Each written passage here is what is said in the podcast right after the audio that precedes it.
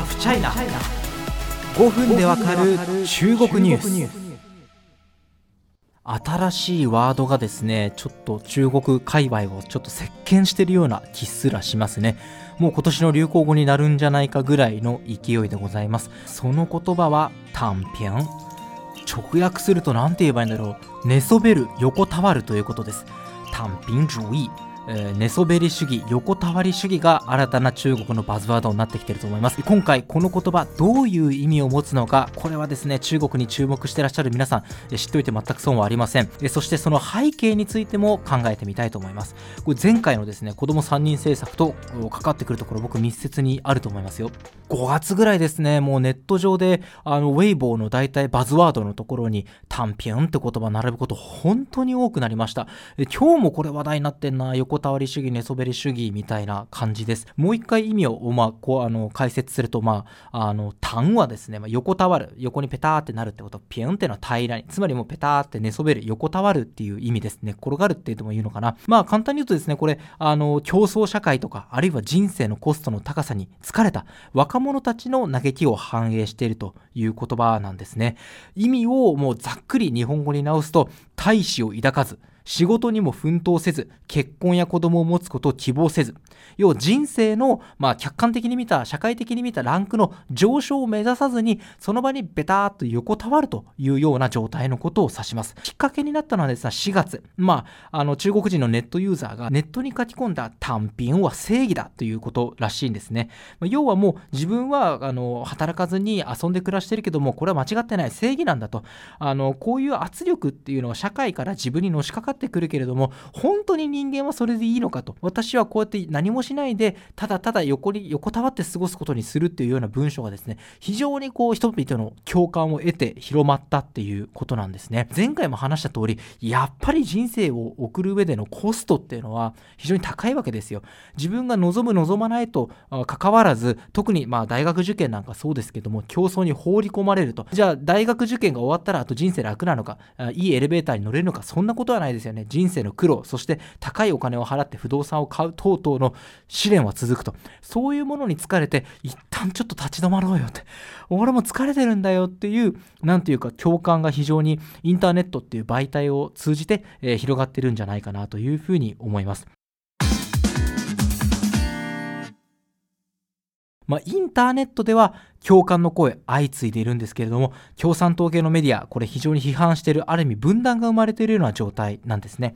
え一つ中国メディアの、まあ、批判的な記事を紹介しましょうか、えー、公明日報の記事ですね。単品についてこういうふうに批判してます。私たちの経済発展は少子高齢化などの多方面の挑戦を受けていると。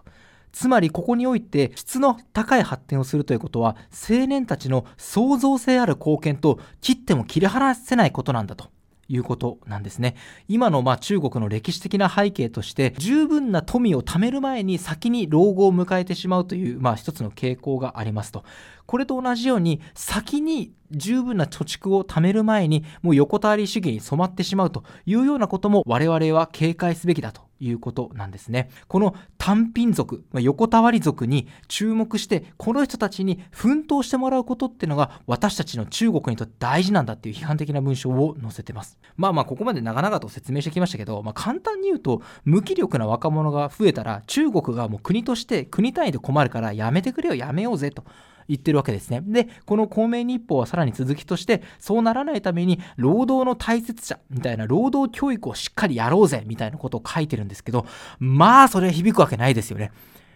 学校教育で労働は大切ですって言われて、じゃあ俺も社会のために頑張ろうなんて、そんな、なんていうかシンプルな人生はないですよね。そもそもそうなる前にいろんな条件があって、横たわり主義を選んだっていう背景があるわけですから。まあそもそもこうした疲れた若者がなんで出てきたかっていうのは、まあこれちょっと、まあ、さっきちょっとちらっと言いましたけど、複雑な背景があるので、一口に理由はこうですっていうのは、ちょっと語るの難しいかもしれませんけど、やっぱり言えるのは生き抜くこと、そのコスト、競争の大変さだと思うんですね。あの前回子供3人産むという、まあ、3次制限緩和しても人々は冷ややかだっていう回でもお話ししましたけれどもお子さんが生まれたらもう小学校とか何だったらそれより前から大学統一入試ガオカオへの準備は始まってるわけですよ。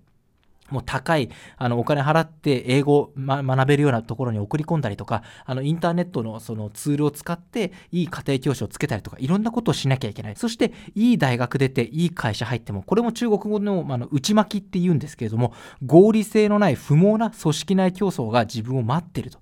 しかもお金を貯めても不動産は高い。子供育てるの大変と、なんというか、あまり頑張ったところで、自分の人生の栄光はいつになったら降ってくる。んだっていう、先行きの見えない疲れみたいな部分は、中国社会、えー、蔓延してる。部分というのはある。んじゃないかというふうに個人的に思ってます。また、その人々の人生一つに一人の人生にフォーカスしなくても中国社会全体としても何ていうかどんどんどんどん毎年のように急速に発展するっていう段階からモデルチェンジが始まってるんですね。あのかつて、まあ、2000年代とかですかね世界の工場となって1年1年凄まじいその成長率を記録していた中国ですけれどももう賃金もどんどんどんどん上がっていわゆるもう発展がすごく速いスピードっていうところから中所得国になってきてるわけですね。まあさっきも記事にありましたけど質の高い発展というのは迫られてる。頑張れば明日はもっと豊かっていう時代から知恵を絞って豊かになる方法を考えないといけない時代なんですね。しかし社会のまあ文化風俗習慣というものがそれに十分についていけてるか古い習慣に引きずられていて現場の若者たちは苦労しているというようなことはあるんじゃないかなというふうに思います。まあこれも何ていうかなんだろうな子供を産みにくい社会あるいはその発展を目指さずに横にベターってなる若者たちの姿っていうのを見てると本当にこう民主主義国家と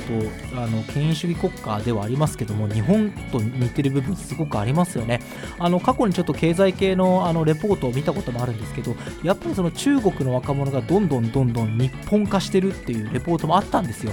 あの価値観が多様化してあの仕事でめちゃめちゃバリバリ頑張るんじゃなくてあの、まあ、働きはするんだけれどもあの自分の人生の楽しみのためにそこを使うみたいな部分が出てきてますよと。だからお一人様向けの楽器とかそういう産業は有利ですよってレポートだったんですけど若者のやっぱりそのマインドセットみたいな部分ではどんどんどんどん日本との共通化みたいな部分が進んでるとは思いますね。ただしこれは中国も日本も同じでいわゆるその横たわり主義の若者がいればあの逆にね意識高くバリバリ意欲を持って創業してベンチャーだ俺は世界に出るんだって人たちもいるのでなかなか一概に語れないあの社会の複雑さみたいな部分はあると思います。まあいずれにせよですねこのあの中国で増え続けている単品横たわる中国の若者の気持ちあのメディアがですね上から目線で批判しても改まることはないと思います。この若者たちの気持ちを理解するためにはもしかしたら同じく寝そべらないと分かち合えないのかもしれません。